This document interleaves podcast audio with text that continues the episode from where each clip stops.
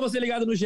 Globo, alô, você ligado no GE Fluminense, está entrando no ar mais uma edição do podcast da torcida tricolor, edição 233. Eu sou Edgar Maciel de Sá e a gente vai falar sobre o empate entre Fluminense e Santos, 2 a 2 na Vila Belmiro, pelo Campeonato Brasileiro.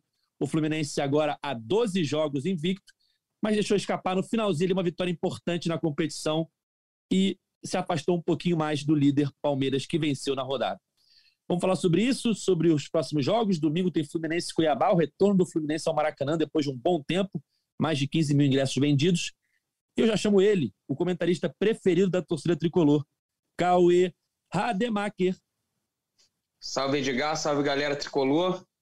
Vou começar batendo e soprando, porque óbvio que foi um, um, um empate em que o Fluminense esteve muito perto da vitória depois de virar mas você não pode criar um caos, uma crise, como tá a torcida revoltada, tá, tá querendo criar. Algumas pessoas, né? Por causa do, do empate, da forma como o time recuou, as substituições do Diniz foram muito ruins.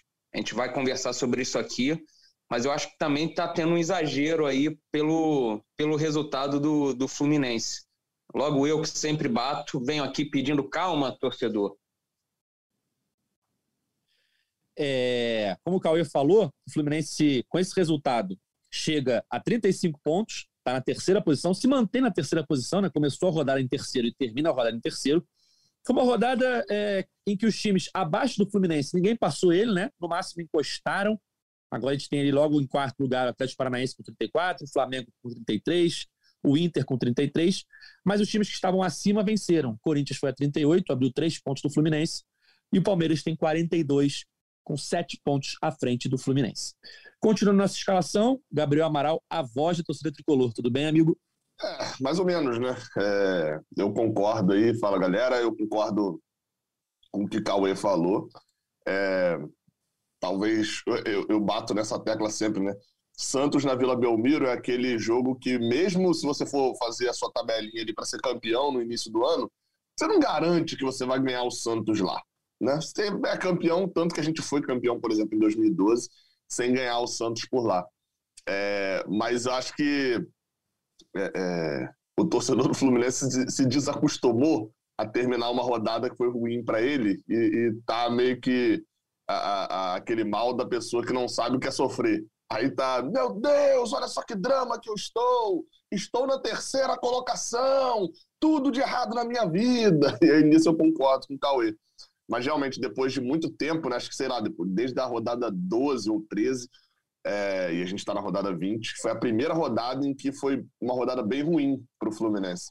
Porque apesar do Edgar ter falado que ninguém que estava vindo de trás passou, mas é, se você olhar ali os oito, os nove primeiros, né? os oito primeiros, acho que são os oito primeiros que brigam mais, o Bragantino ganhou, o Internacional ganhou, o Flamengo ganhou, o Atlético Paranaense ganhou, o Corinthians ganhou e o Palmeiras ganhou. O único que não conseguiu vencer, tirando o Fluminense, foi o Atlético Mineiro, que jogou com o Internacional. Ou seja, foi um confronto direto.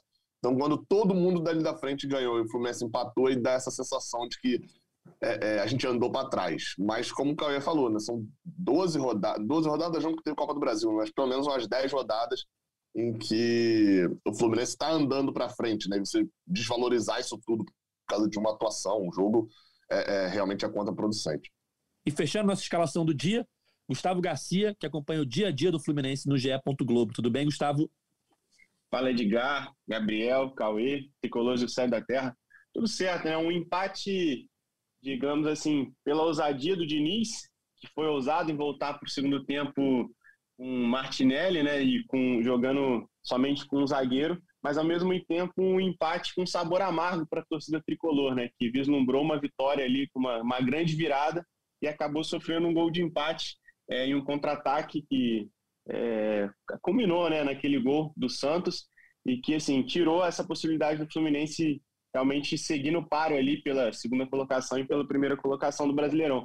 Mas acho que é aquela história, né, de olhar o copo meio cheio, o copo meio vazio, que tanto tem se falado aí, principalmente nas redes sociais, os coaches aí nos últimos tempos, né?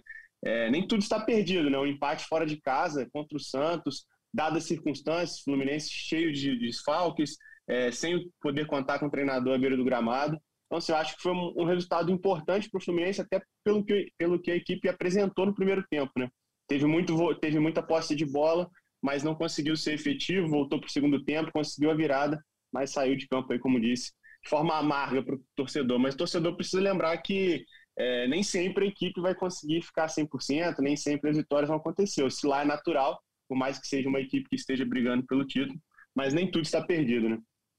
Exatamente. Eu acho que até desfalque, se a gente for pensar, foi apenas um, né? O Manuel, que estava suspenso dos titulares.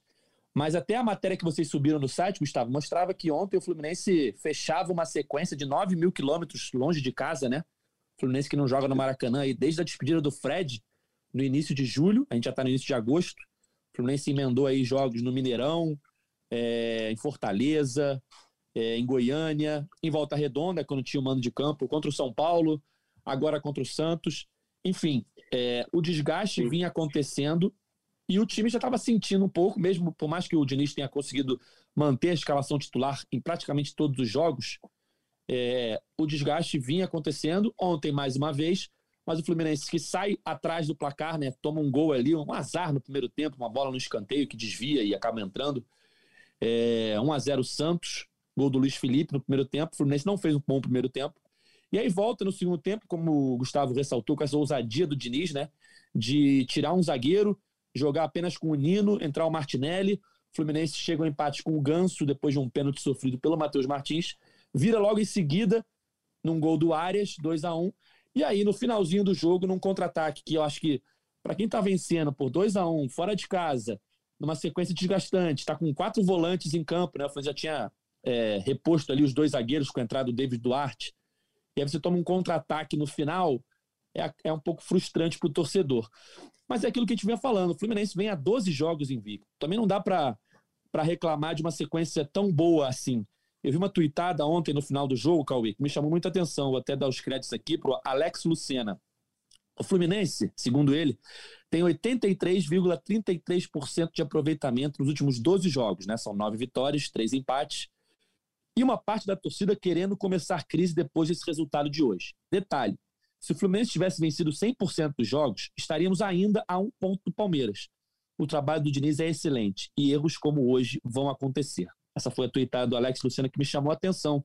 Realmente, o Fluminense, nesses 12 jogos, nove foram pelo Campeonato Brasileiro e os três empates foram pelo Campeonato Brasileiro, né? A gente lembra aí América Mineiro, São Paulo e Santos.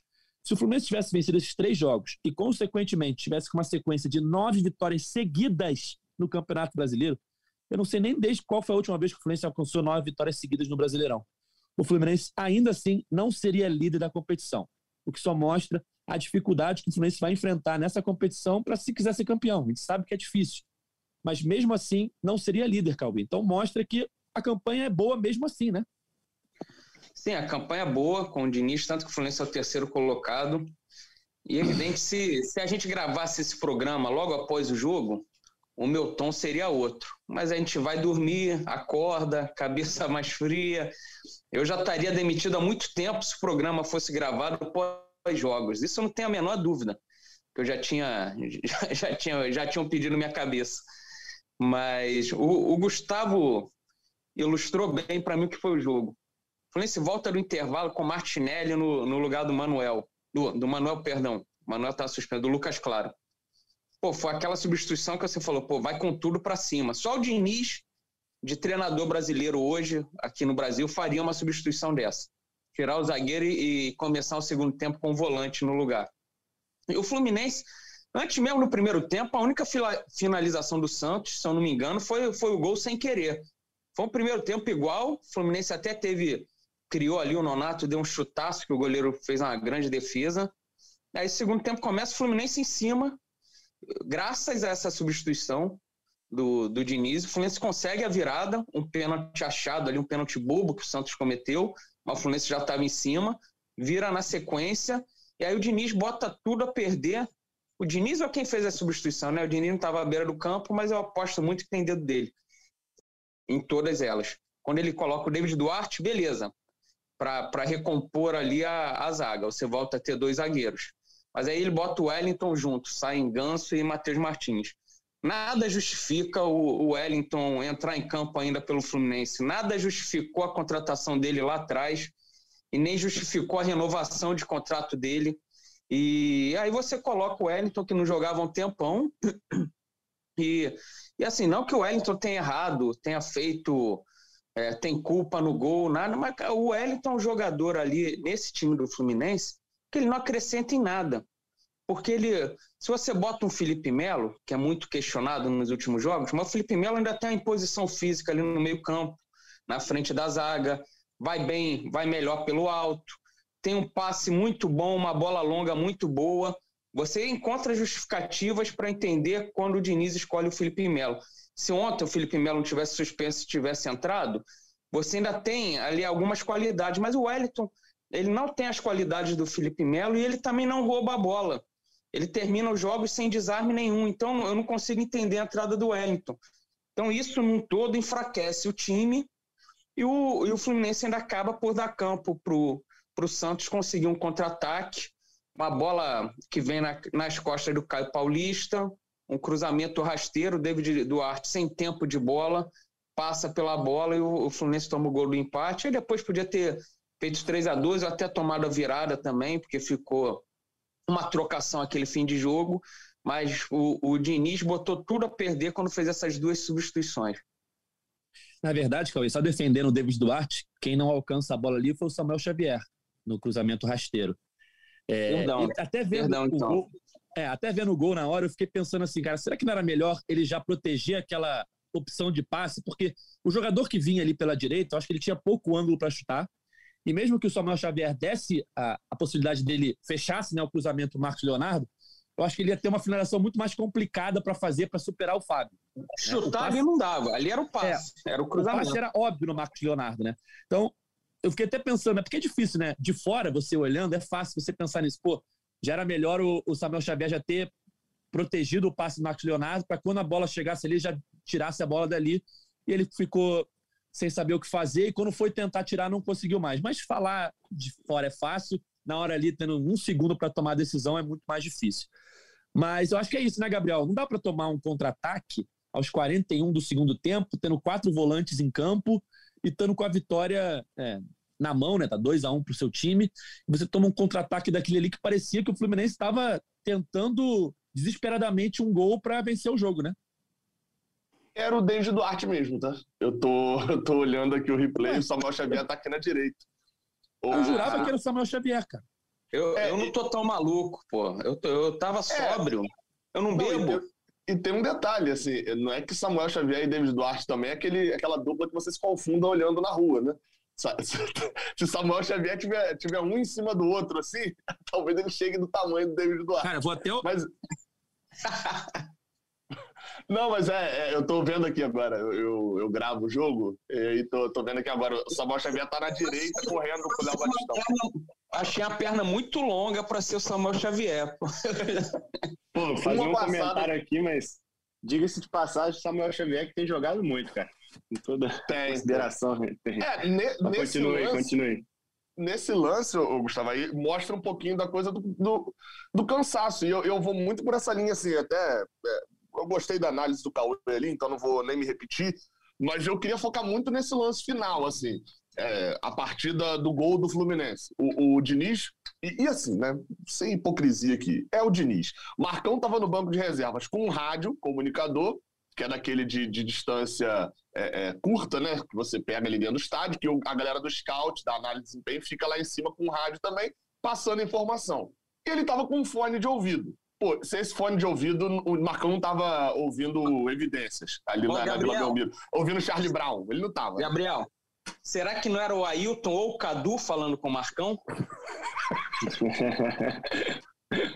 É, assim, é, eu, eu, vou colocar essa possibilidade, Cauê, porque foi você que sugeriu, tá? Vou anotar aqui na, no Boa. caderninho de possibilidades. Porque assim, é, e, e, inclusive o Diniz não foi para Vila Belmiro, e aí, o que, que eu aposto, tá? Ele não foi justamente porque é uma hora. Ele, ele, ele ia estar tá com fone, ele ia estar tá lá com computador, com dados, com alguma coisa, ia estar tá com esse microfone falando com o Marcão, e se ele fosse para a Vila, é óbvio que a câmera da transmissão ia virar lá e ia mostrar e correr o risco dele ser punido, né?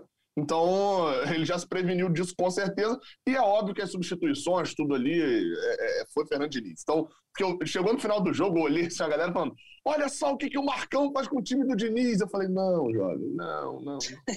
ainda tinha, o Eduardo Barros ainda era o segundo no comando, o Marcão nem costuma ficar no banco de reserva. Mas enfim, voltando. Pode falar. Foi mal, só, só uma, para não perder a piada. Eu devia ter uma, um, um bastidores na casa do Diniz, vendo o, as reações do Diniz durante o jogo. Imagino que ele não fez nesse segundo gol. Se eu já biquei o sofá aqui de casa, imagina o Diniz. Pô, na, no o segundo gol, qual dos dois que você bicou o sofá? O, não, o, quando tomou o gol, né? O, no fim do jogo. Ah, imagina a, a reação dele. Eu acho que a reação mais interessante seria na hora que virou o jogo. Porque aí, meu amigo, aí ele deixou um prejuízo no hotel. Deve ter jogado sofá pela janela. Aê! Gritando vitória, assim, vitória. pela janela. Vitória! é, provavelmente. Aí, tipo, alguma, alguma hóspede que se chama Vitória, fala, o que que aconteceu? Estamos chamando lá embaixo. Enfim, voltando. Eu, eu, eu ia focar nisso, porque mesmo com a mexida e, e na coletiva o Eduardo Barros até fala o que, que ele queria, né? Tipo, botar deixar os jogadores é, é, que estavam indo buscar bola lá atrás, como por exemplo, Ganso vinha buscar, John Arias às vezes vinha buscar, botar esses jogadores mais perto do gol e, e deixar a saída de bola com, com jogadores que também tinham qualidade para sair, que era o caso de André. E ok, é, foi uma tentativa, assim, e a gente tem que ser sincero. De, assim como a tentativa de Lisca não foi 100% certa no primeiro tempo, a do Fluminense também não foi. O Fluminense ganhou um pênalti.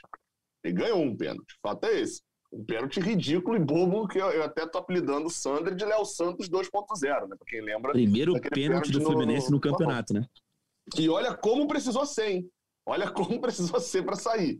É, mas assim, quando a gente vem pro, pro depois que faz a virada, enfim, o segundo gol é, é, é também é numa situação específica, mais que tenha mérito do Fluminense, mas é uma situação específica de um Santos meio abalado ainda é, é, não pode, as mexidas, vamos lá. É, é, eu, não, eu não vi problema nas mexidas e eu não vi problema na postura do Fluminense depois do gol. Eu falei, Gabriel, é, eu vi problema dessas duas coisas acontecerem juntas. Porque o Fluminense virou um time esquizofrênico. Porque é, ele mexe, ok, a mexida colocando o David Duarte é normal, porque o Fluminense estava desmontado. O Santos ia começar a jogar bola aérea e ele precisava ter um zagueiro lá dentro, e não o André. Né? Então, ainda bota o zagueiro que tem à disposição, o zagueiro alto e tal, beleza. Só que, se você botou o zagueiro alto, que não é muito rápido, para poder evitar bola aérea, o que, que, você vai ter que fazer? Dar a bola pro Santos e deixar o Santos se enrolar para ficar jogando bola aérea para você tirar. Só que ele tira, e aí o Ganso tinha pedido para sair. Só que ele tira também o Matheus Martins e bota o Wellington. E aí, que, quando ele faz isso, o que, que eu imagino que ele vai fazer?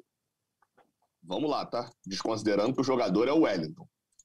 Vou dar a bola para o Santos e vou ficar aqui com duas linhas de quatro ou cinco jogadores se bobear, deixar só Cano e áreas correndo para poder fazer marcação e a bola vai ficar com o Santos. Pô, ele faz isso, dois minutos depois o Martinelli tá cara a cara com o goleiro e toca errado, num, num lance que gera um contra-ataque já para o Santos. É, e é, três, quatro minutos depois, né, que é quando sai o gol, o Fluminense está com sete jogadores na frente da linha da bola. Não, não dá para você querer mexer desse jeito e botar no campo de ataque. Eu estou vendo aqui agora, na hora que a área domina para fazer o passe no cano, tá do lado esquerdo. O Matheus Martins não, é algum jogador ali que eu não estou reconhecendo. Martinelli, mais aberto na esquerda, tem o Nonato. E aqui embaixo tem o Samuel Xavier. Quando o Santos puxa o contra-ataque, o Ganso reclamou na entrevista no final, pô, tem que fazer a falta. E eu concordo, contra-ataque é assim no final do jogo, você faz a falta. Mesmo que tome o vermelho, o cartão vermelho vale, mais, vale menos que dois pontos. Então, toma o vermelho. Só que não tem ninguém do Fluminense perto dos jogadores do Santos. Não é que ninguém fez a falta, ninguém teve como fazer a falta. Nenhum jogador esteve perto do jogador do Santos. É, e aí você soma isso ao, contra-ataque ali na hora que o cara domina a bola, tem sete jogadores no campo ofensivo, ao Ângelo ganhando muito facilmente do Caio Paulista na corrida. E aí, assim, isso desmonta toda aquela parada de que o Caio Paulista se vangloria muito da questão física dele, de fato tem, mas, enfim, se nem a questão física dele está importando 100%, porque além dele perder na corrida, ele ainda dá muito espaço para o Ângelo tocar a bola para o meio. A gente está olhando muito o David Duarte por dentro, que de fato está correndo ali meio troncho, né, fora da linha e tal. Mas o Caio Paulista dá a liberdade tremenda para o Ângelo fazer o passe. Assim, ele, ele, não, ele não fecha em cima do Ângelo. Ele deixa o, o lado direito inteiro para o jogador do Santos. É, é, e a gente toma um gol de empate um lance maluco desse, pô, empatando, ganhando por 2 a 1 um, depois de ter conseguido uma virada fora de casa com sete jogadores campo de ataque, mesmo colocando jogadores de defesa. Aí pedir para tomar o gol. Eu, eu, eu vejo assim, eu vejo a derrota, os dois no empate, no caso, derrota não, empate, perdão. É, acabou saindo com gosto amargo, mas foi um empate de, de, muitos méritos aí também do Fluminense. Mas assim, eu acho que como um acúmulo de, de fatores, sabe? Acho que sim, o primeiro ponto é, tem que ser analisado essa questão da bola aérea, né? Do primeiro gol. Ah, foi um gol de sorte, bateu nas costas, enfim, o cara deu muita sorte para marcar o primeiro gol. Ok, mas assim, é mais um gol que o Fluminense sofre na bola aérea. Então, assim, eu não consigo enxergar, é, igual algumas pessoas levantaram, ah, a falha do Fábio de posicionamento. Eu vejo como uma falha coletiva de defesa, entendeu? Porque eu acho que foi uma falha coletiva de marcação, como aconteceu em outros jogos. E a mesma coisa no segundo gol. Eu não, assim, não é uma, eu acho que não, não é correto fazer uma caça às bruxas. Ah, o Fluminense tomou o gol só por conta de fulano. Eu não concordo com a mexida do Diniz no sentido de que ele poderia talvez ser colocado no Iago Felipe e tudo mais. É, mas entendo que ele também quis preservar o resultado diante do desgaste do Fluminense. Mas assim, o gol foi uma falha coletiva. Não foi a falha de um jogador só. A gente vê que ninguém realmente encurtou os espaços. A liberdade que o Santos tem para fazer esse contra-ataque, é, assim, parece que o time de certa forma se desligou como aconteceu já em outros momentos, né? Ele desligou a chavinha e assim o Santos teve a liberdade para fazer o que quis naquele momento ali. Ah, realmente é, poderia ter feito a falta e tudo mais, mas é até o que o Gabriel falou. Acho que não, o Fluminense não tinha nem é, apertado na marcação para isso, para conseguir fazer essa falta que, realmente conseguisse parar o lance ali. Então, assim, eu vejo realmente como uma falha tática e coletiva, não apontar somente para um jogador. É, acho também que o acúmulo conta, como todo mundo tinha falado aqui da questão das viagens, né? Assim, eu, eu por exemplo, eu como setorista, eu fui para Goiânia, Volta Redonda e depois fui para Fortaleza. Acaba sendo uma, uma é, ah, tá viajando, é legal viajar, assim, conhecemos novos lugares, talvez lugares que você não conheça, mas você está a trabalho. E para os jogadores, é, eles estão trabalhando, eles estão concentrados. E acaba sendo desgastante essa questão de vai para o aeroporto, volta do aeroporto, da questão de Santos agora, tem que pegar um ônibus, desceram no aeroporto, pega um ônibus para Santos, então tem mais um deslocamento. Isso também o cara tá longe da família, é, assim, é um cansaço. Claro, é a profissão dele, é o trabalho dele, mas existe sim um desgaste. O Fluminense pegou uma maratona muito ingrata. Agora vai ter um, um, certo alívio com jogos no Maracanã, jogando em casa, voltando a ter esse apoio da torcida em casa no Maracanã. Mas pesa sim esse desgaste. E vale lembrar muito também que dos times que brigam hoje pela ponta do Campeonato Brasileiro, o Fluminense tem sim um time muito bom, já mostrou, já demonstrou isso. Hoje tem um treinador que pensa diferente, pensa fora da caixinha, que faz o time jogar mas se você, a gente precisa lembrar que o elenco do Fluminense, se você for analisar o elenco como um todo, de certa forma é o elenco, digamos, é, mais fraco e com menos orçamento do, dos, que o times, dos times que estão ali na briga. Então, assim, é desproporcional. Então, assim, é natural que o Fluminense é, oscile, que tem algumas falhas, sim, para serem corrigidas. Mas se a gente for pensar até mesmo olhando para o banco ontem, as opções que, que. Ah, não era o Diniz, beleza, mas como todo mundo já entrou num consenso aqui que ele estava interferindo, quem poderia ter entrado? Quem poderia ter feito a diferença naquele fim de jogo? Então, assim, eu, eu, tô falando por mim, a minha opinião, eu teria entrado com o Iago Felipe, que eu acho que seria um jogador que poderia ter dado uma fluidez melhor para o jogo e também um jogador que, que sabe defender. Mas é aquilo, é, eu até, até falei isso aqui nos bastidores, né? Se o Fluminense, se o Diniz não recua naquele momento, o Fluminense é, continua com a intensidade, mas sem buscar a defesa, sem recuar, e o Fluminense toma um gol, será que todo mundo ia criticá-lo, falar, pô, por que, que não recuou? O time já estava ganhando, continua Ô, em cima, ofensivo. Então, assim, é outro questionamento, né? Diga. Não, porque a minha questão é esse recuo. Esse recuo, quando você está falando, são as mexidas, né? Sim. Porque o recuo. É, e era natural, né? Não, e o recuo no campo não aconteceu, assim. O Exatamente. Fluminense tomou. O Fluminense estava com a linha mais baixa e, e, recuou, assim, de postura, mais depois que tomou empate do que enquanto estava ganhando. E, e, é, e aí, esse é o meu ponto. Eu fui olhar aqui, olha a escalação que terminou o jogo, os últimos dois jogos do Fluminense ele tomou uma pressão absurda no final. Nos últimos dois jogos, Fortaleza e Red Bull. Ó, a escalação que terminou o jogo contra o Red Bull Bragantino. Fábio, vou, vou só listar igual a gente listou ontem, que tinha quatro volantes, vou listar por posição. Tinha três zagueiros em campo: David Duarte, Nino e Manuel, Caio Paulista. Aí tinha mais três volantes: Martinelli, Mateu, Martinelli, Felipe Melo e André. Três volantes em campo. E tinha o Matheus Martins e o Cano, Marrone foi expulso também. Então você tinha três zagueiros e ainda tinha três volantes. O último jogo do Fluminense contra o Fortaleza, também uma pressão muito grande no final. Fábio, Samuel Xavier, Nino Manuel e Caio Paulista. Aí vinha o meio de campo. André, Felipe Melo, Martinelli, Iago Felipe, Marrone e William Bigode. De novo, quatro volantes em campo, né? Assim como ontem também. Óbvio, Nonato e Martinelli não estavam ali fazendo necessariamente volante, mas são volantes de origem. Quatro volantes na quinta-feira também. Em nenhum desses dois jogos, o Fluminense estava com sete jogadores no campo ofensivo com 40 no segundo tempo. É, é, então, eu concordo com você de que a gente pode ir buscando o erro do Caio Paulista no lance, o erro do, do David Duarte, ah, porque é, o Samuel Xavier não acompanhou o Léo Batistão, sei lá, vai arrumando né, uma questão para cada um aí, mas foi muito mais um erro de pensamento do Fluminense, de ter se mandado para frente, de tentar resolver o jogo. Tinha tido uma chance muito clara pouco antes com o, Samuel, com Martinelli, que o Cano tá na frente dele para ele rolar a bola e ele toca para trás, eu ia te falar isso, Gabriel. Você, você botou esse print no Twitter, né? E viralizou, né? Eu não tinha é, reparado na hora tava, que o né? cano tava tão livre. E, exatamente, o Cauê, Cauê tocou num ponto bom, porque muita gente falou, pô, é... mas às vezes o, o Maicon dava condição atrás, ele tava quase dentro da pequena área, né? O Maicon dava condição atrás, ele não tinha como saber que o cano não tava impedido. Ué, dá o... Tá. Ali, eu acho que ele tinha chuta. duas opções. Ou ele chuta, ou ele dá o passe pro cano e torce pra estar em posição legal, amigo. Só não tem que ficar pensando, ah, será que tem alguém na minha frente? Pô, o cara tá livre. Pior decisão é você tocar pro, pro, cara, pro cara adversário. em qualquer que seja, bater de esquerda ali era uma decisão melhor do que aquilo. Então, assim, eu não sei se o Fluminense ele, ele é, é aquele cara do tipo assim, que é minha única chance de vencer.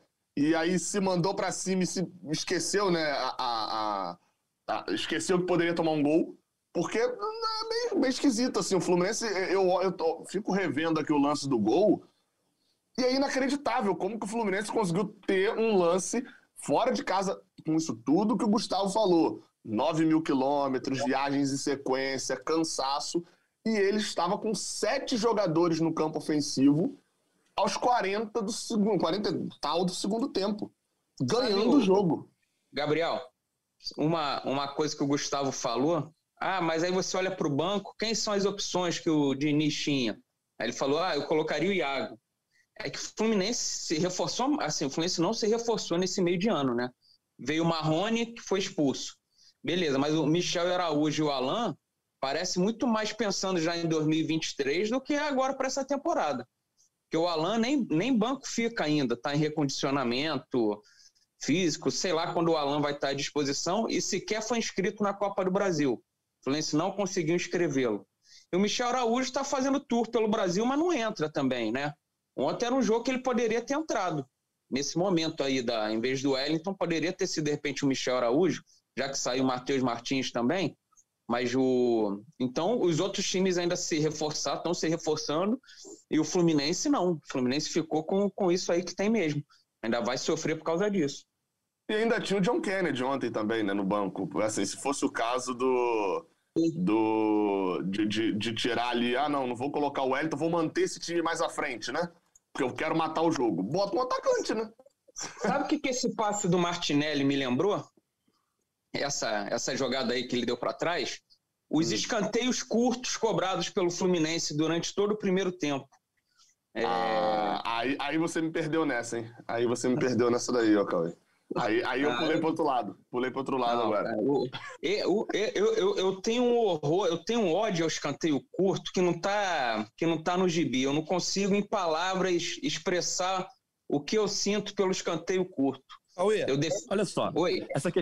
essa questão do escanteio curto, outro dia, acho que foi contra o Ceará, o gol de cabeça do Cano nasce de um escanteio curto e na hora ali todo mundo ficou falando, viu, o escanteio curto deu certo e tal. É uma eterna briga, tá? Eu acho que o Diniz... Não, não foi escanteio, o Ceará não foi escanteio curto, também. não. A bola rodou e voltou. Isso. São Paulo, é, perfeito, confundi. São Paulo, São Paulo, mas eu não gosto. O primeiro gol tomou bem. por causa disso. O primeiro perfeito. gol tomou por causa disso. Perfeito. Foi, foi, foi um acaso do jogo, do fato do Fluminense ter cobrado um escanteio curto, não ter dado não. certo. No lance seguinte, o, Gans, o, o Santos ter tido um escanteio cobrado normalmente e ter saído gol. Não é acaso não, Edgar. Escanteio, tu joga na área. Vão os zagueiros, vai o time todo. Fica são, tocando são... a bola ali, pô. Não tem nem a jogadinha de... ali. Passa para lá, passa para cá, passa para cá. Foi uma, foi uma conjunção de fatores. Eu acho que o Diniz, ele segue muito uma cartilha que eu vejo o Guardiola seguir, que seguia no, no Barcelona, daquele Barcelona lá do Messi e tal, que todos os canteiros cobravam curtinho. Por quê? Estatisticamente, a quantidade de gols que saem numa cobrança de escanteio é muito pequena, sei lá, 5% dos escanteios sai um gol, 8%, é muito pequena. E você, Mas no curto, sai mais? escanteio curto... Sai mais. Ah, mas eu quero, curto, eu quero que me provem isso. Onde está? Ah, mano, cobrando escanteio curto, você retoma a posse de bola ali e sai ah. tocando e você pode fazer uma infiltração. O Fluminense faz muito bem essas infiltrações. Eu acho que é nisso que ele acredita. É, Ô, Cauê, tá, tem, tem, um ponto aí. Não, então, eu, eu gosto da sinceridade do Cauê, que, assim, ele, ele, não, ele não discorda do número, ele não disse que é. Ele só disse que ele é contra. Então, beleza. É ele, pô, mas Fulano tem 70 finalizações a mais. Tá, mas eu não gosto. Beleza. Aí isso é discussão. Mas eu existe vou, um ponto. E vou com a galera levar a faixa no domingo, escanteia na área. Já está sendo confeccionada. A faixa ficará atrás do gol. Sabe, sabe quantos escanteios o Fluminense teve, bateu curto no jogo? Cara, eu lembro dos três do primeiro tempo, né? Depois eu não. Então, e, e, e não deram em nada, né? Os dois não, do segundo não, tempo deu, não deu, deram deu em um gol pro Santos. Deu em um gol pro Santos. Foi 1 a 0 dois... Santos Exagero. nos escanteios do ou Fluminense. Seja, ou seja, tá mais do que provado que escanteio curto sai gol. Você, é. a, a, estatisticamente está provado. Agora, se você é, quer acreditar é. ou não, eu não sei. O Fluminense fez um monte de gol de cabeça com o Manuel aí no ano, até com o Cano. Joga, joga na área. Então, cara, faz, mas o. Mas já fez gol de escanteio, cara. Ó, Fla-Flu. O Nino desviou, o Cano fez de cabeça. O Cano fez dois gols de cabeça então, de escanteio, Cauê, com o Nino desviando na primeira trave. Hum, eu... Acho que o Fla-Flu não é de cabeça. Mas, mas você tá falando do, do Fla-Flu e do Vila Nova, né? Isso, Fluminense Vila Nova é um escanteio na primeira trave que o Nino desvia e o Cano tá na segunda é. trave ali pelo meio da área que tem completa uma, Tem uma situação disso, até passar pro Gustavo, que é assim, falando agora sem a piada do escanteio curto nem nada, o Diniz é um cara muito de jogada de bola, bola parada ensaiada. Isso é um fato, assim. É, ele tá o quê? Há três meses no Fluminense, né? Tá completando a semana três meses. Sim. Eu já vi é, é, é bolas paradas. E eu sou muito cri-cri com esses padrões assim de, de repetição para poder detectar. O Diniz, nesse tempo, ele já teve essa jogada que o Caio falou, é uma jogada ensaiada, é um escanteio batido muito rápido. O, o jogador que vai para a cobrança, ele vai andando lentamente, já olhando para a área, ele posiciona a bola e bate, para pegar a, a zaga adversária desprevenida. E é uma bola no primeiro pau, que alguém desvia para alguém Sim. escorar no segundo pau. Isso aconteceu acho, três vezes e duas saiu gol. Vila então, Nova, Edgar, bota no seu caderninho aí que tá dois gols para o escanteio na área e um para o escanteio curto. Vamos ver qual tem o melhor aproveitamento. Até o... Isso que eu posso. O Porque torcedor me ajude também. aí no Twitter com outros gols de escanteio da era de Nis, que eu posso estar chamando. O Manuel tem seis gols no ano. Não é possível que não, ele mas, mas o Manuel gol. é. Não, o Manuel é mais fácil achar gol de cruzamento normal do que de escanteio mesmo. Porque tem, tem um outro aí, tem, teve outra jogada que ele fez ainda, é, é, que essa não resultou em gol, mas resultou em grandes chances. Que é tá aquela. 2x1 é, um, escanteio na área, hein? Estamos ganhando. Todo, todo, mundo vai lembrar. Agora, essa você não tem como definir, porque ele é na área, mas é curto. Que é, é, todo mundo vai lembrar porque foi o último lance de ganso contra o Palmeiras. Que ele bate o escanteio rasteiro para a entrada da área e alguém chuta de perna direita Nathan, ali. Natan. É, é, é, porque o Natan chuta contra o Palmeiras e tem um outro lance que, que, isso repete em algum outro jogo, agora eu não tô lembrando, que aí nesse foi uma defesaça ah, do Everton. Mas aí é um escanteio na área, cara. Ele jogou ali pra, pra área, foi um passe, foi uma jogada maneira, mas foi pra área. Não é que essa coisa de toquinho pro lado, não, aí vem no Nonato. Os o Nonato puristas, lá na outra lateral. Pô, não tem os nada puristas, Os puristas, os, os escanteístas ortodoxos não aceitam esse tipo de escanteio também. Então você está muito moderninho nessa daí também, ah. de aceitar isso aí como escanteio na área. Mas, mas, mas o ponto, mas o ponto, assim, falando sério, é, Diniz, ele, é, só, ele é o cara que entende a, a, a, questão da bola parada de, de, é, é, é, de criar novas formas. Assim, isso é um fato. Em três meses foram pelo menos três formas diferentes de, de, de testar a bola parada do escanteio. Nosso editor aí, o Rafael Bizarel, falou que vai fazer esse levantamento aí para os próximos aí, para a gente saber qual, qual, quem está na frente. Tim Cauê ou Tim Edgar ou Gabriel aí de escanteio? Na verdade, eu não, eu não, tenho, eu não tenho time nenhum, eu só expliquei o que, que aconteceu, ah, o que, que acontece com o Cauê. Eu, eu mostrei meus dois gols de escanteio na área, ele já mudou, já falou que está em cima do muro, que não tem time. Teremos o um levantamento, hein? Rafael tá na é... resposta aí. Seguinte, o Fluminense está numa fase tão boa, né? A gente já falou dos números aí, terceiro lugar do Brasileirão, 12 jogos sem perder, quartas de final da Copa do Brasil com uma vantagem aí contra o Fortaleza, que a torcida precisa arrumar crise, precisa arrumar confusão, e no momento bom, a confusão que eles arrumam, perdão, é uma confusão boba. Meu, na minha opinião, né? Foi a situação do, do, do Ganso ontem contra o Santos. Vamos só contextualizar um pouquinho. O Ganso fez o gol de pênalti, o Ganso revelado pelo Santos, tem uma história no Santos. Estava sendo vaiado, normal, né? Voltando ali a Vila Belmiro com a camisa de outro time. Fez o gol de pênalti e comemorou como se fosse um maestro, né, regendo a torcida, o que segundo ele ele fazia quando jogava no Santos, né? E foi visto como uma provocação, os jogadores do Santos reclamaram, o Ganso disse que não estava provocando ninguém, enfim, passou.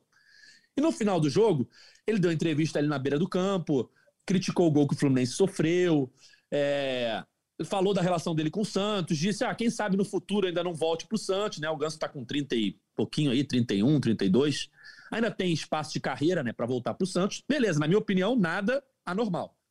E ele vestiu a camisa do Santos na saída. Acho que ele deve ter ganho a camisa do Marcos Leonardo. Acho que ele deu a camisa ali do. Não sei se foi do Ângelo ou do Marcos Leonardo. Isso, ele deu entrevista ali perto dos jogadores do Santos e vestiu a camisa do Santos. Tem quem não goste disso, eu entendo. Só que eu não acho nada demais. Se fosse Fluminense e Cruzeiro, vou dar um exemplo, tá? O Fred estivesse no Cruzeiro e o Fred vestisse a camisa do Fluminense, pela relação que ele tem com o Fluminense, a torcida do Fluminense achar o máximo. Mas aí quando é o jogador do Fluminense, que tem uma relação de carreira com o Santos, foi revelado ali, o Ganso sempre vai ser ligado ao Santos. Tava na Vila Belmiro, veste a camisa do Santos. Eu não vejo problema nenhum, tá? Mas a torcida do Fluminense quis criar um problema. Aí depois do jogo, o Santos foi ali, o Ganso foi perto da torcida e os torcedores cobraram ele, pô, você vestiu a camisa do Santos, sabe? Para mim, uma coisa infantil. Não sei a opinião de vocês. Ele respondeu: pô, nada a ver, eu tenho uma relação com o Santos. É, pede para o presidente do Fluminense renovar meu contrato, então. O, o Ganso tem contrato até o final do ano que vem ainda. Ainda tem mais um ano de contrato com o Fluminense, mais um ano e seis meses. Um ano e quatro meses, enfim. Eu não vejo problema nenhum no que aconteceu, mas nas redes sociais a torcida do Fluminense criou uma celeuma em cima disso. É o que eu falei antes de começar essa explanação aqui. O Fluminense está bem, não tem grandes problemas, a, Fluminense tem, a torcida tem que inventar uma crise e quando o time está tá bem, a crise é uma crise boba, porque não tem muito o que inventar, né? Aí inventa essa crise que o Ganso vestiu a camisa do Santos. Meu Deus do céu. Qual a opinião de vocês sobre esse assunto? Cauê, você que é mais conservador. Comece. Foi mal, estava mutado aqui.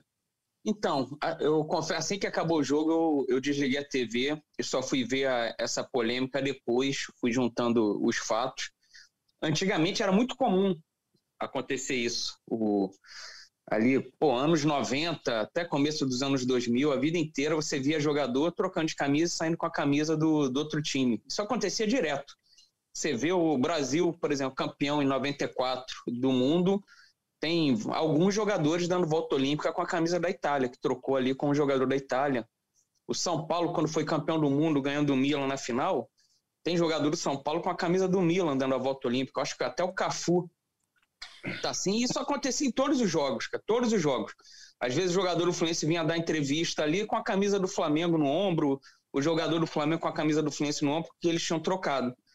Aí, hoje em dia, continua, continua tendo essas trocas, mas o jogador, quando sai de campo, vai dar, principalmente quando vai dar entrevista, o assessor chega, dá uma outra camisa para ele aparecer com a camisa do clube, por causa de patrocinador, essas coisas foram evoluindo. Então tem sido raro você ver o jogador vestindo a camisa de outro time e, e saindo de campo com ela.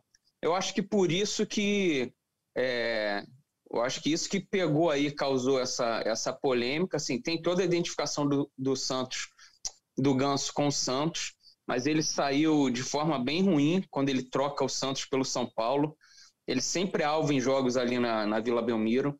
Tanto que ele provoca a torcida do Santos quando faz o gol teve o pênalti, bateu muito bem na cavadinha, provoca a torcida do Santos, causa até ali, vem um Felipe Jonathan empurrar, nada a ver fazer aquilo também, quer jogar para a galera.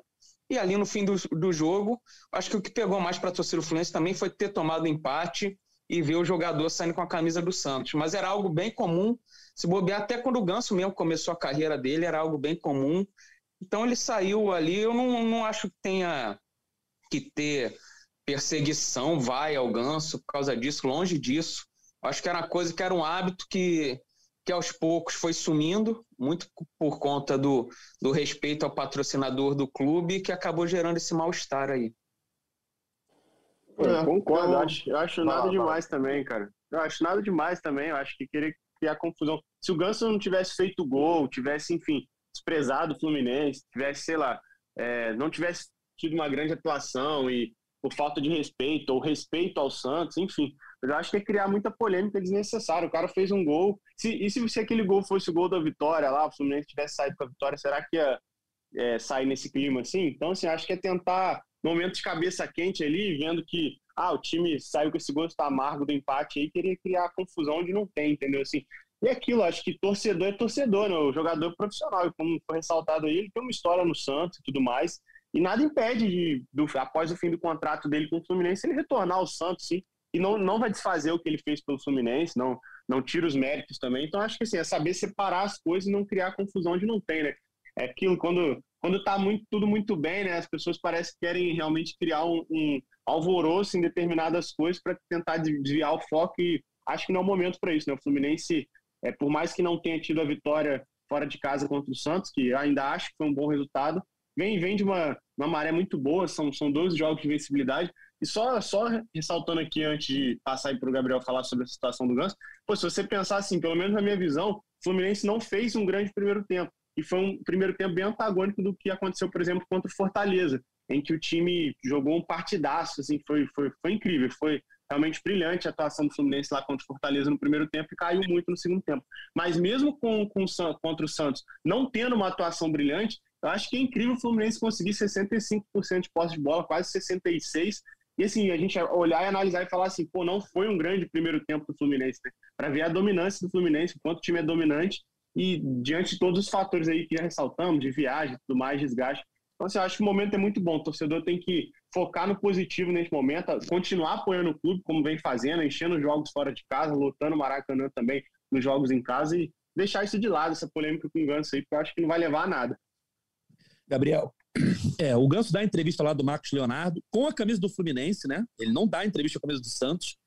É, depois ele troca as camisas com o Ângelo e aí ele só sai de gramado com a camisa do Santos. Acho que não, não tem problema nenhum, né? Assim, se ele tivesse dado entrevista com a camisa do Santos, seria até. Ah, tá expondo patrocinadores do clube que ele não defende, do, do patrocinador que não paga o salário dele. Mas nem isso aconteceu, ele só saiu de campo, né? É, opinião até mais radical até do que a maioria da galera. Assim, isso é, é, é a, a, definição da expressão arrumar sarna para se coçar. Assim, isso foi um, uma coisa que eu acho que uma galera tem até uma mínima razão ali de, de repente, por, por esses motivos que, que o Cauê e o Gustavo falaram, de ficar ali um pouco mais irritada na hora e tal, que a galera que tava lá em Santos. A gente sabe, eu sempre falo isso, né? Qualquer jogo no estádio, ele é sempre muito melhor do que o jogo visto em casa, por um motivo, porque no estádio você tem muito mais adrenalina e etc. Então o cara acabou de ver o time dele tomando empate. Se alguém cuspisse errado no chão, o cara ia criar uma celeuma lá no estádio por causa disso. Só que aí, como assim, alguém filmou e trouxe para Twitter, onde né, é, é, a gente sempre fala isso, a, a, tem muita gente à toa.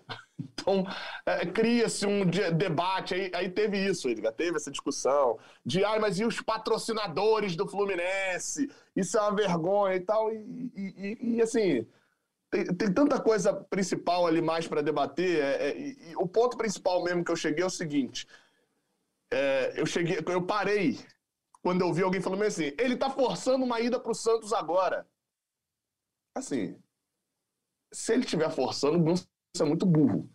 Nada né, a ver com o Santos, um clube gigantesco e tal. Mas se ele realmente estiver querendo sair do time que é terceiro no Brasileirão está na semifinal da Copa do Brasil, para um time que o, o treinador pós-jogo está falando de lutar para conseguir uma vaga da pré-Libertadores, ele é muito burro. Assim, e detalhe, o Fluminense hoje em dia ainda paga em dia, tem ambiente bom, a torcida gosta dele. Então é óbvio que isso não está acontecendo. Então, esses debates normalmente é, é, eles só servem para não servir para nada, é, é, no geral.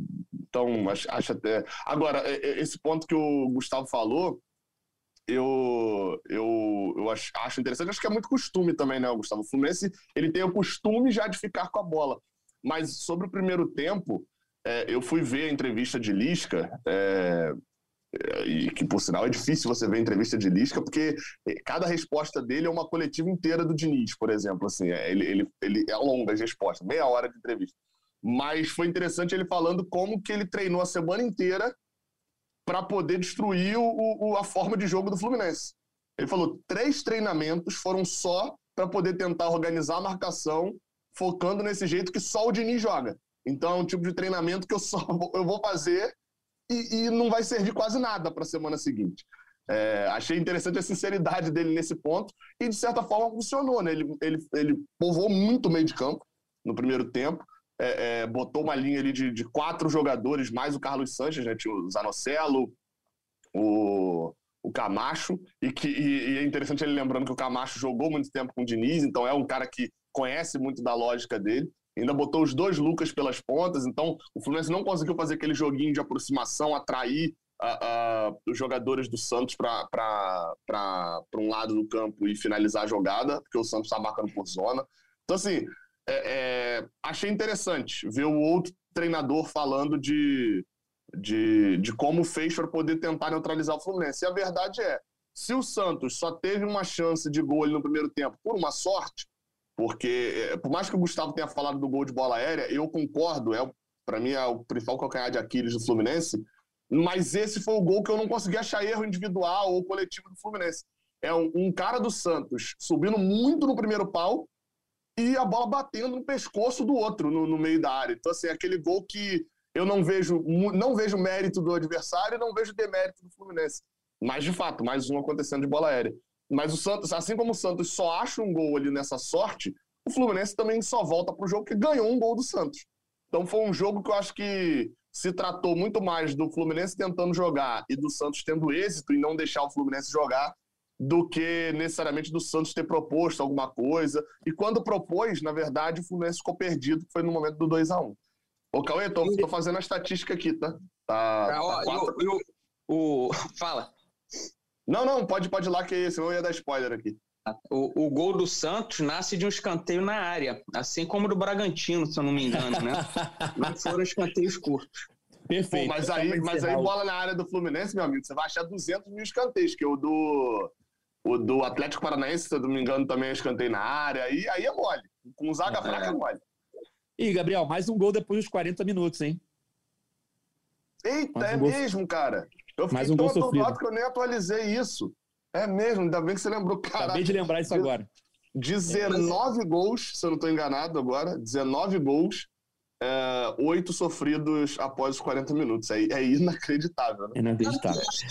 Que pegou mesmo o, a torcida ficar uma fera com, com empate, com as mexidas do Diniz, ou com o Ganso até. Acho que caiu, foi uma frustração esse empate parecido com, não sei se vocês vão lembrar, em 2005, o Fluminense estava disputando o título com, com Inter e Corinthians. Ia ter um Fluminense Inter domingo no Beira Rio, que era vale a liderança. Aí foi quando estourou o escândalo da arbitragem. Então aquele vale a liderança já não valia mais liderança nenhuma, porque retiraram pontos. O, o Corinthians acabou se dando melhor ali nessa, porque foram dois jogos que o Corinthians não jogou e aquele Fluminense Inter não valeu mais liderança nenhuma, acabou empate. Depois o Corinthians ganhou jogos e foi uma frustração ali. Foi uma ducha de água fria para a torcida, sabe? Que não brigava mais por liderança. Eu acho que foi um sentimento parecido com esse empate. O Fluminense está lá em cima, torcedor alimentando esperança, apesar de ser difícil.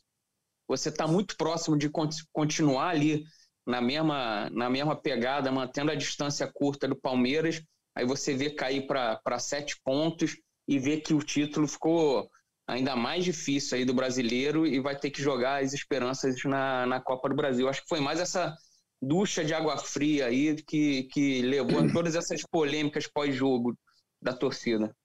E Perfeito, o roteiro, e o roteiro do jogo. Se, se, dúvida, se o Fluminense. É óbvio, né? É exercício aí, mas se o Fluminense toma um empate Aliás, faz o gol de empate, ganso, de pênalti. Lançamento seguinte, John Arias bate no canto, João Paulo espalma. Jogo morno até o final. No final das contas, resultado positivo ou resultado negativo para a maioria da galera? Seria outra coisa. É, outra cara. Outra cara. Eu, eu acho que seria um resultado meio a meio, porque seria um resultado positivo, seria um resultado negativo, mas iam considerar muito o cansaço do time. Algo que não consideraram com, com que a gente não considerou tanto assim depois que o Fluminense vira o jogo e tá todo na frente para tomar a virada. Exato. Cauê, essa frustração ela é fruto da expectativa criada pelo bom desempenho do time, né? A torcida vê Isso. o time jogando bem e invicto e acha, pô, dá para lutar pelo título. Mas é aquilo que eu falei lá no começo. O Fluminense vem de nove jogos no Campeonato Brasileiro, seis vitórias e três empates. Né? Essa invencibilidade dos 12 jogos, nove foram no Brasileirão. É... E se o Fluminense tivesse vencido os nove jogos, ele não seria líder o Palmeiras ainda assim estaria um ponto na frente. Ou seja, eu volto a reafirmar o que eu já falei nesse podcast. Eu acho que no Brasileirão a luta é por G4. É muito difícil.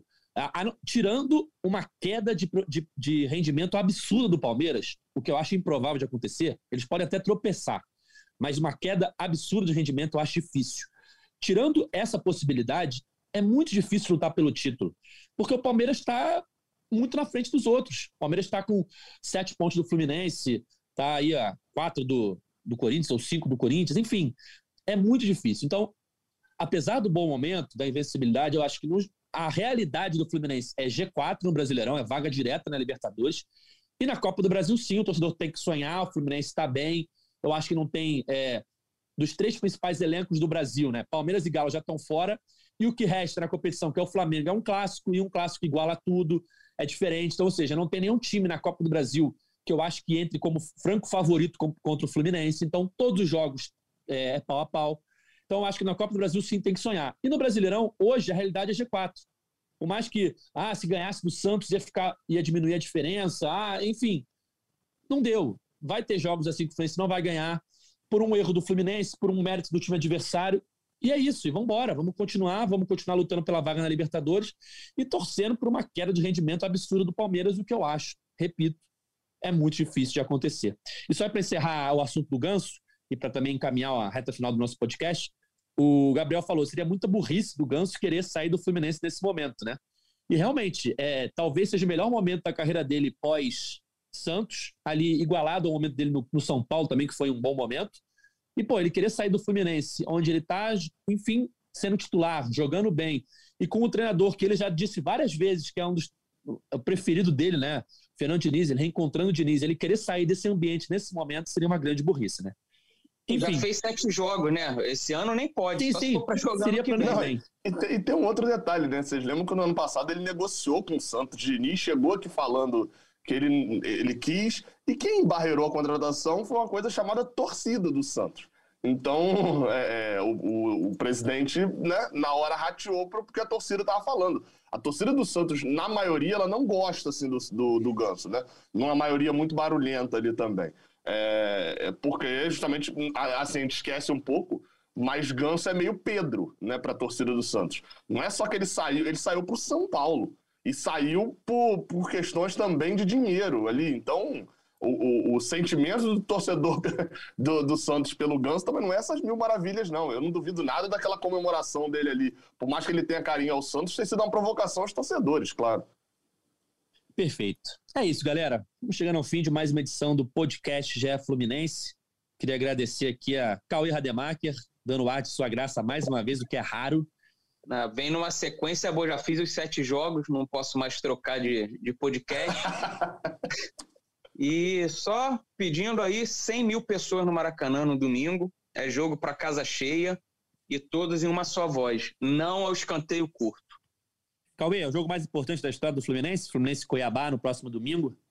Se você olhar a tabela do brasileiro, você vai ter certeza que é, né? Porque os outros times, tirando o Palmeiras, que recebe o Goiás em casa, os outros times têm confrontos difíceis, podem tropeçar, e a chance do Fluminense, pelo menos, voltar ali para passar uma passar o Corinthians, chegar perto do Corinthians e, e continuar ali mantendo o Palmeiras a média distância. Perfeito. Gabriel, obrigado pela participação mais uma vez. Valeu, valeu. É, bem, disso tudo eu só deixo uma coisa clara. Meu filho nasceu dia 11 de julho. O Fluminense não perde desde então. Então, só queria deixar isso claro que o, um título invicto virá, tá? Só para avisar. Ou a gente sai da Copa do Brasil nos pênaltis, ou então a gente é campeão da Copa do Brasil, porque meu filho não perde. Só para deixar isso claro. Um abraço. abraço. Gustavo, valeu. Não, perdão, tava mutado. Falei que faltou o Gabriel dizer a quem interessa omitir, né? O bordão dele dessa aí ficou. Mas é que só, só para concluir aqui a minha participação, é, duas informações, né? Dois detalhes aí. O Fluminense atingiu agora pela manhã a marca de 55 mil sócios torcedores, um número muito bom, após dois meses do lançamento do novo programa, né? Mais de 18 mil sócios, acho bem, bem marcante isso para o Fluminense. E importante também, e lembrando que hoje está completando aí, estamos gravando um podcast na terça-feira, né, os 70 anos da conquista da Copa Rio, né? O considerado mundial de clubes aí do Fluminense, pelo Fluminense, pelos torcedores, a FIFA não reconhece, mas até aquela frase aí já já que já está até batida do Nelson Rodrigues, né, mas para os torcedores aí, eu dizer que o Fluminense é o melhor time, né, e podem me dizer os, e podem me dizer que os fatos provam o contrário, que eu respondo pior que os fatos, né? Então, um abraço aí para a torcida tricolor, comemorando aí 70 anos da Copa Rio. E é isso. Até a próxima. É isso. Chegamos ao fim também de mais um mês na nossa Liga do Cartola, Liga GF Fluminense. Temos um novo campeão que vai ser convidado aí para nossa próxima edição. Detalhe, Cauê, Siqueira foi o vice-campeão do mês. Nosso Felipe Siqueira até mandou uma mensagem falando: quase consegui a vaga no podcast. É... O Siqueira é sempre vice, né? Terceiro. O Siqueira é não isso. ganha nada, não arruma é nada. É o Siqueira é o máximo é dele, chegou no teto. O campeão foi o time Flusão Papa Título do Gabriel Dabdab. Não sei se é sobrenome, se é um apelido, mas Gabriel Dabdab está convidado aí para o nosso próximo podcast. Vamos procurar ele nas redes sociais aí para fazer o convite formal, oficial.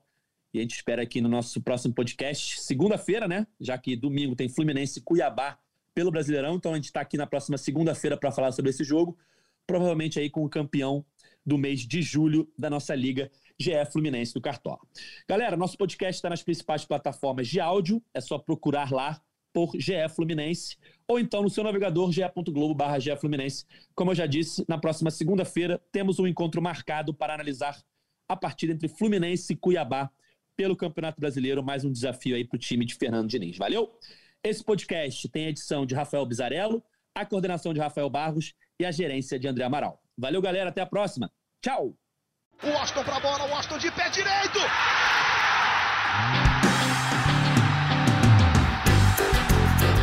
Sabe de quem? Do Fluminense! Do Flusão, do tricolor das Laranjeiras. É o GE Fluminense.